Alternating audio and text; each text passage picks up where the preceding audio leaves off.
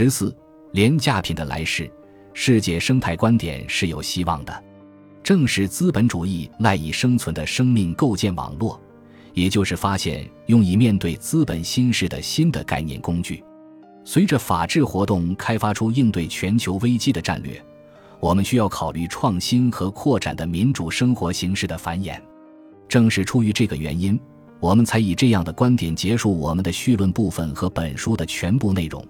因为这些观点能够给我们指引航向，让我们为前方的状态转变做好充分准备。苍白的环境保护论，如果其原则理论仍然基于历史上完全垮台了的观点，即人类永恒不变的与自然相分离，那么它就不可能带来变化。不幸的是，今天的许多政见都想当然地认为。这个世界能够转变成廉价物，回顾一下上一次金融危机是怎么引起的吧？那就是因为美国零售银行与商业银行之间的界限被拆除了。大萧条时期的格拉斯斯蒂格尔法案设置了那道障碍，目的就是为了防止将来发生那种交易。当时认为，那种交易将全球经济带入了二十世纪三十年代的深渊。当时。美国的社会主义者和共产主义者都在鼓动将银行国有化，因此，富兰克林·罗斯福新政就提出了这个法案作为一种折中的保护措施。当二十一世纪的自由派抗议者要求重新启动格拉斯斯蒂格尔法案时，他们其实是在要求一种折中，而并非要求价格突降的房地产业。同样。当美国的工会要求每小时工资报酬十五美元时，却对未来工作的宏伟蓝图视而不见。为什么护理业和食品服务业工人的将来要接受一个几乎不能糊口的工资增长呢？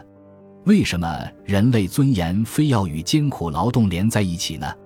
人类要求的不仅是免于艰辛的劳动，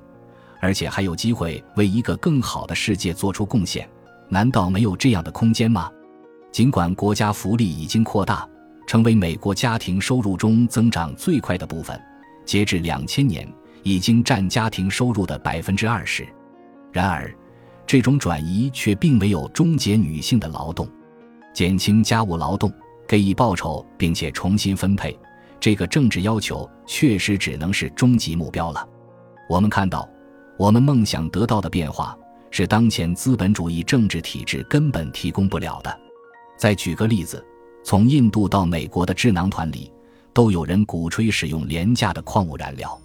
尽管自由派建议未来使用光伏能源，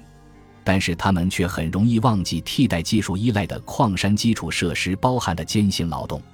他们或是忽略贫穷，提高食物的价格，或是设计替代食品，从而使贫穷继续下去。总之，在生产食物时，总有一套办法。当然了。当优越主义以保卫国家的名义回归到俄罗斯、南非、美国等国时，廉价的生命的政治逻辑仍将根深蒂固。我们对未来也并不乐观，因为从芝加哥大学的国家民意研究中心所获得的投票数据可以看出，婴儿潮时期出生的美国人中有百分之三十五的人认为，与白种人相比，黑人更加懒惰。或者说工作不那么努力，在千禧一代人中有百分之三十一的人有同样的感觉。尽管我们对知识界有一种合理的悲观情绪，但是我们对一些组织的工作所展示出的意志力还是抱乐观态度的，因为他们看到在社会关系中存在着非常多的可变性，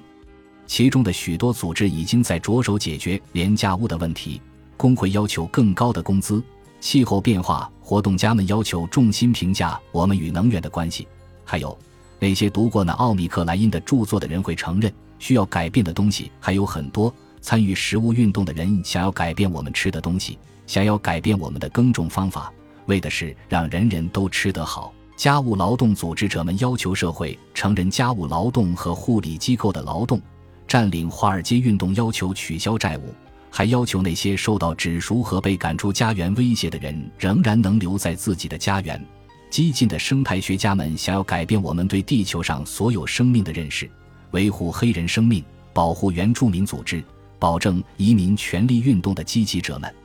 要求平等，并对历史上的不公平做出补偿。每一场这样的运动都有可能引起危机。资本主义从来都伴随着抵抗，从奴隶起义到工人大罢工，从抗击殖民主义和废除旧制，到组织女性和原住民维护自己的权利。可是资本主义又总能生存下去。